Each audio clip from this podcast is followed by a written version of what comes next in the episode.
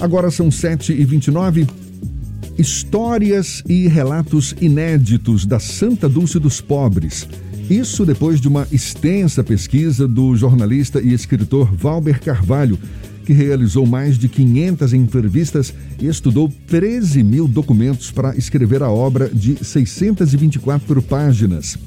Assim é a biografia Além da Fé, a Vida de Irmã Dulce, que vai ser lançada amanhã às 4 horas da tarde. É com o autor da obra, o jornalista e escritor Walter Valber Carvalho, que a gente conversa agora. Seja bem-vindo. Bom dia, senhor Valber. Tudo bom? Bom dia, bom dia a todos, bom dia aos ouvintes da Tarde FM. É com muito prazer que eu, a gente começa a conversar agora com o meu querido e admirado amigo Jefferson Beltrão. Prazer todo meu, fico feliz de ver o resultado dessa obra. Valber, eu me lembro de você consultando reportagens, documentos no SEDOC, aqui do Jornal à Tarde. Quanto Exatamente. tempo de pesquisa, hein?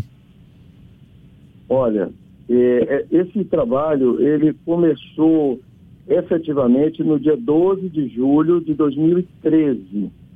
Foi o dia que eu fiz, eu estava em dúvida, eu tinha, eu tinha três nomes para fazer uma biografia e estava mais inclinado para o nome de Irmã Dulce, já havia entrevistado ela algumas vezes como repórter na TV Educativa, um dos fundadores da TV, e eu fiz algumas reportagens com ela, mas nessa primeira entrevista que fiz, na qual me decidi fazer a biografia de Irmã Dulce, uma, uma entrevista que fiz com Oswaldo Gouveia, que era o chefe do Memorial de Manduce, lá nas obras.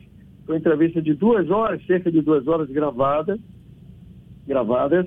E nesse dia eu me dei conta que tudo que eu achava que eu sabia de Manduce, por ter entrevistado ela várias vezes, eu não sabia nada. Eu sabia, acho que 10% do que, do que seria a história dela. E me encantei imediatamente e avisei a ele que eu havia decidido naquele momento que Irmã Dulce era a minha personagem. Você teve, a partir daí, você teve o privilégio daí, né, de, de, de entrevistar a Irmã Dulce. Isso em que época foi, Valber? Olha, na segunda metade dos anos 80, eu me formei pela UFBA em 1984, e na segunda metade dos anos 80, a, a TV Educativa nasceu em 85, é, a gente ia lá com regularidade, o hospital estavam sendo ampliados, o hospital dela, e a minha admiração já, já acontecia nessa época, a ponto de eu havia comprado uma máquina profissional de fotografia, numa época que as pessoas não tinham celular, como hoje, todo mundo fotografa, e eu resolvi um belo dia, disse, olha, vou guardar a mochila, a, a máquina dentro da minha mochila, e um dia desses, quando eu for escalado de novo, vou tirar uma foto dela. E após entrevistá-la, enquanto o cinegrafista saía para fazer imagens, eu timidamente falei assim, irmã, eu posso tirar uma foto sua, todo sem saber o que falar? E ela se perturbou assim, como se fosse um, um combatente pronto para a guerra, fez, pode tirar meu filho. Aí eu morrendo de vergonha porque o lugar não era apropriado, não tinha flash, o, era, era um corredor um pouco escuro, mas não me sentia à vontade de tirar ela da sua faina, de ir acudir outras pessoas e fiz a foto ali mesmo. Eu tenho essa foto comigo, uma foto de boa qualidade, mas isso já demonstra, demonstra que eu já tinha esse olhar para ela um pouquinho diferenciado, mas a pesquisa em si me trouxe muito prazer e me trouxe uma irmã Dulce, da qual nós baianos devemos conhecer mais a história e nos orgulharmos. Mas, Jefferson e ouvinte da, da Tarde FM, existe uma coisa, uma premissa básica. Para se falar de irmã Dulce, nós temos que falar de Jesus. Jesus Cristo, nós estamos no mês dele, do aniversário dele. Parece que saiu de moda, porque ninguém fala mais em Jesus. É o aniversário dele no dia 25, só se fala em presente, em Natal e, e, e, e vendas. Então, esse, essa chegada da mensagem de Irmã Dulce nesse momento é talvez um, uma sinalização para que nós nos detenhamos nessa coisa do amor ao próximo, nessa coisa do servir e fazer alguma coisa sempre em prol do nosso semelhante. E essa foi a grande lição que ela nos deixou. Valber, a sua obra pode ser considerada uma biografia completa ou ainda existem lacunas da história de Irmã Dulce que ainda não foram contadas? Quem está falando, Fernando? Isso. Fernando, bom dia. Veja, é, essa, esse livro de 624 páginas, eu vou falar um pouquinho mais sobre ele daqui a pouco, ele aborda apenas a primeira metade da vida de Irmã Dulce. Até os é, 39 além, anos dela, não é isso? É, os primeiros 39 anos, porque Irmã Dulce, a pesquisa me trouxe isso, eu vou te responder daqui a pouco, viu, Fernando? A pesquisa me trouxe isso, a vida de Irmã Dulce foi dividida em, pela providência divina em impressionantes ciclos de 13 anos. O 13 está presente na vida dela de uma maneira muito frequente. E acredito que o 13 é um número crístico muito importante, a ponto de é, algumas aparições da, da, Virgem Maria terem acontecido em dias 13. E durante a vida de Vandúcio, o 13 é muito frequente. Várias, várias coisas ocorreram importantes em é, dia 13 de junho, dia do devoto dela, 13 de agosto, dia que ela vestiu a, o hábito de freira pela primeira vez, 13 de setembro, isso é informação nova que eu estou trazendo, o dia que ela se apresentou no Hospital Espanhol como freira para o seu primeiro trabalho. 13 de outubro, outra coisa nova que estamos trazendo, o dia que ela teve um encontro luminoso e se decidiu por entrar na congregação das irmãs missionárias e também esse mesmo 13 de outubro, o dia da santificação, 13 de dezembro, o dia que foi batizada, 13 de janeiro, dia que foi crismada pelo é, então arcebispo cardeal da Silva, arcebispo, ainda não era cardeal, Dom Augusto Álvaro da Silva, e também 13 de, de janeiro, o dia que ela recebe a, a autorização do governo estadual para é, fazer a sua primeira palestra envolvendo os operários da Península de Itapajipe. Então tem muitos 13 na vida dela. E 13 de maio ela nasceu no dia 26, que é o dobro de 13. 13 de maio é o dia da última aparição da Virgem Maria na cidade de Fátima, em 1917. Então, ao longo da vida dela, é possível constatar que há ciclos muito claros de 13 anos. Então, esse livro, de 624 páginas, Fernando, ele foi dividido em quatro ciclos. O ciclo zero, que eu chamei de primórdios, ele vem da segunda metade do século XIX e vai até o ano de 1913. O ciclo 1, ele começa em 1914, no ano do nascimento dela, e vai até 1926. Esse, esse ciclo foi chamado de A Infância. O ciclo seguinte, também de 13 anos, começa em 1927, quando ela tem uma epifania, é quando ela é, acorda, vamos chamar assim, é despertada por uma, uma visão que a tia dela levou ela para um cortiço, tinham cortiços muito imundos e insalubres no centro histórico de Salvador, é, abrigando dezenas de famílias que viviam separadas por biombos. Era um período que a tuberculose graçava aqui na cidade de Salvador. Então, ao entrar nesse local com a tia, que pertencia a uma, uma irmandade é, cristã, católica, ela, ela, é, ela é assaltada, vamos chamar assim, por um sentimento de comiseração e misericórdia. E ao ver aquelas crianças nuas convivendo com tuberculosos, pessoas na mais abjeta condição humana, então ela é despertada por essa epifania, ela volta para casa. Alguns parentes dizem que ela chega a vomitar, e a partir desse dia, ela conta que nunca mais ela quis saber de brincadeiras, ela brincava muito com os irmãos, de mamona, de badog, de, de futebol. E também ela ia muito ao estádio com o pai dela, o doutor Augusto Lopes Pontes, que é um personagem que a gente pode falar daqui a pouco, que é muito importante na vida dela.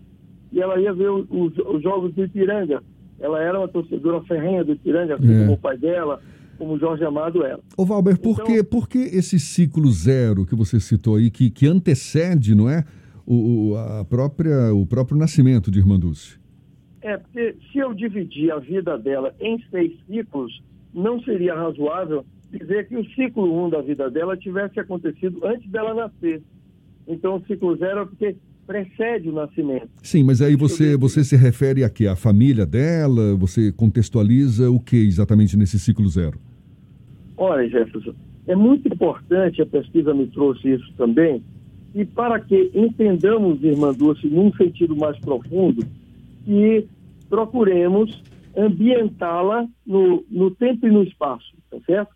Como jornalista, você sabe que nós somos é, movidos ah, por esse sentimento sempre de circunscrever o nosso personagem aonde onde ela morava e em que tempo ela viveu.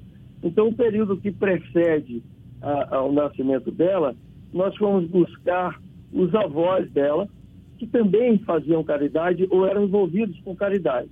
Então, fui buscar os porquês do aparecimento desse, desse que para nós é um verdadeiro mito, né? Mas que eu considero a alma mais importante que já desceu no Brasil. Então, além de ser uma mulher revolucionária, Irmã Dulce era uma alma muito elevada. Então, eu fui buscar, tentar buscar os porquês desse aparecimento desse ser aqui em Salvador, que poderia ter nascido em Fortaleza, poderia ter nascido em São Paulo, no Rio.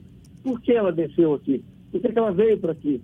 E fui entender os porquês e para isso eu voltei no tempo e houve um período na segunda metade do século XIX, período que os avós dela estavam em plena, em plena é, atividade, e eu fui ver que havia uma recessão econômica na Europa e estavam vindo muitas pessoas para cá, a ponto de Salvador, que até então estava uma cidade estagnada, ela teve um crescimento de cerca de 30% em, em questão de 20 anos.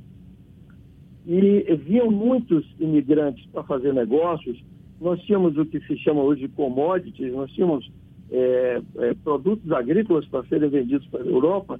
E nessa leva vem também jovens empreendedores, moleques, meninos de 13 anos, 12, que vão se transformar em milionários e vão ajudar a Dulce no futuro.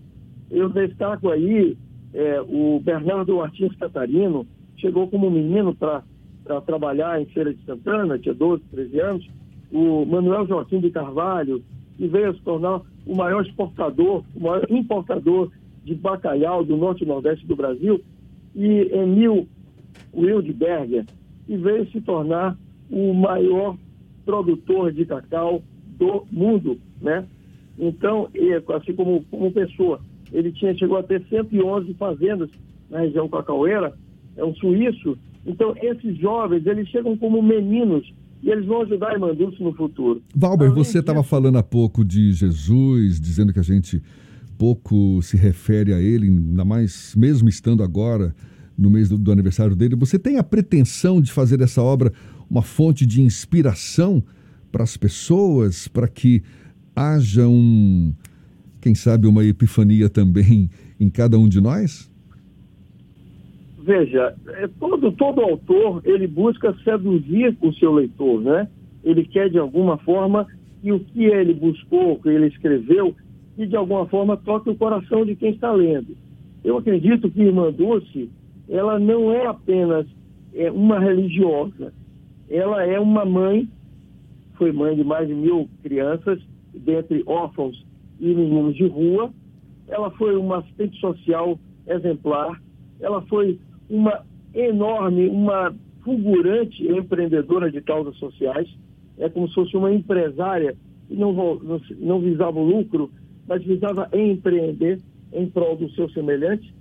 E ela foi também uma excelente vendedora dos seus sonhos, é o que se chama hoje de marqueteira. Ela sabia seduzir as pessoas, então, nesse momento agora que estamos vivendo, principalmente, esse, essa, essa mensagem, da qual eu sou apenas um portador, a mensagem é dela, essa mensagem é para inspirar mesmo, é para tocar o coração das pessoas, é para entender que as virtudes, elas não podem ser apenas da boca para fora.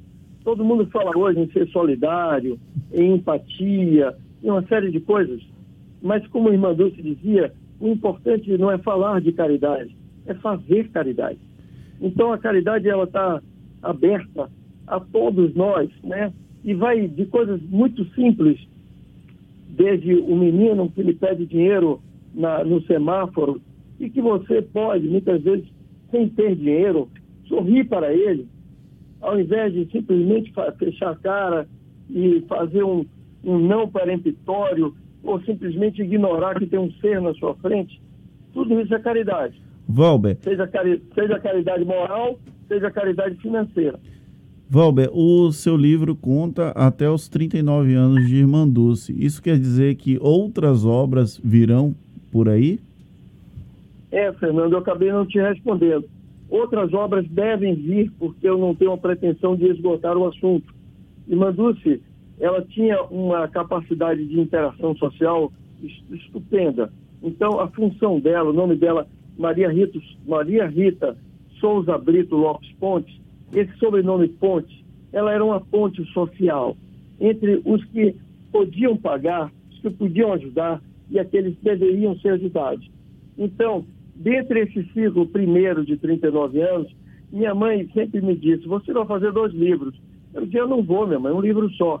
Mas eu, ao chegar na página 400, e eu vi que ainda tinha muita coisa para escrever, e eu ainda estava na década de 40, eu falei: Ó, a senhora tem razão, vão ser dois livros. Originalmente não seriam, mas é, aconteceu assim, pela quantidade de informação. Muito assunto, né? Então eu falei, estava falando, de 27, o dia da Epifania, até 39, o ciclo chama-se a vocação. É quando ela decide entrar para, a, para ser religiosa. De 1940 a 52, que é o ciclo número 3 desse primeiro livro, o último ciclo, é o ciclo da ação.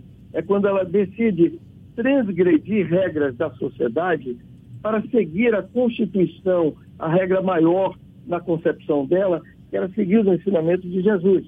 E para isso, ela roubou residências para que pessoas não, não morressem na rua.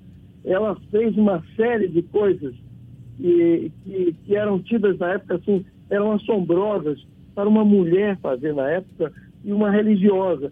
Como, por exemplo, no momento em que Salvador estava repleta de mendigos, é, uma situação agravada, e aí é o que eu estava falando agora há pouco para Jefferson, agravada pelo, pela ambiência, pela guerra. O Brasil estava com seus navios sendo bombardeados por submarinos alemães, não havia comércio eh, de exportação, importação, a cidade estava mais pobre, acontecendo secas, então havendo êxodos do interior para a capital, do norte para o sul. A Bahia foi o estado que mais forneceu imigrantes no Brasil. Então a mão de obra da Bahia, a boa parte da mão de obra da Bahia, seguiu para o Rio e para São Paulo. Então, quem estava chegando eram mendigos, porque aqueles retirantes que tinham condição, tinham alguma força, seguiam a viagem. Os que não tinham, estavam doentes, alquebrados, iam povoar as ruas de Salvador. Então, esse momento muito difícil, em que Salvador chegou a ostentar o título de a cidade com o maior número de tuberculoses por, por cada 100 mil habitantes no mundo. Que legal, olha, tem história. A gente está curioso aqui para conhecer esse livro, viu? Além da fé, a vida de Irmã Dulce, que vai ser lançado amanhã, Shopping Barra, aqui em Salvador, no piso L4 Norte. Valber Carvalho, olha, você que tem uma história como jornalista brilhante, certamente deve estar vivendo um momento especial agora com esse livro, com esse filho que você está colocando à disposição do público. Parabéns, Valber, que vem assim uma segunda obra contando essa história de Irmã Dulce, que certamente vai sim tocar a todos nós aqui, porque eu fico imaginando, a gente conhece, não é, aquilo que é mais divulgado da vida dela, mas imagino sim, como você já deve ter, já está antecipando para a gente aí muitas histórias, relatos inéditos da Santa Dulce dos Pobres. Valber, muito obrigado pela tua Jefferson, disponibilidade. Um, um tempinho, uns 10 segundos. Sim, pode falar. Veja, o, o, o, lançamento do livro às 16 horas, ele não será apenas 16 horas. Das 16 às 21 horas é um, é um lançamento estendido. E nos dias seguintes eu vou estar sentado no Shopping Bar, no mesmo local, ala L4 Norte, sentado numa mesa com banners de Irmã Dulce atrás de mim, vendendo o livro, autografando, não haverá abraços nem fotos, haverá uma foto de Irmã Dulce, onde quem estiver comprando o livro estará de um lado, Irmã Dulce entre nós, e eu, com muito prazer, também revelo o site de onde nós estaremos atendendo a quem não está saindo de casa. Fique à vontade. www.alemdafé.com.br Todo mundo que quiser comprar o livro, acessa alemdafé.com.br. Nós estamos ambientados num um grande site de vendas que nós nos conectamos para que as pessoas não tenham qualquer receio de dar os seus dados de cartão, caso queiram pagar por cartão tá certo? Legal. À disposição e queremos muito que os baianos conheçam mais essa nossa santa e uma das mulheres mais revolucionárias do século XX. Parabéns, Valber, mais uma vez. Muito obrigado. Um prazer falar com você. Seja sempre bem-vindo aqui conosco. Até uma próxima, então. Meu querido, meus queridos, muito obrigado e um grande abraço a todos. Eu agradeço a acolhida e o espaço generoso que vocês me destinaram.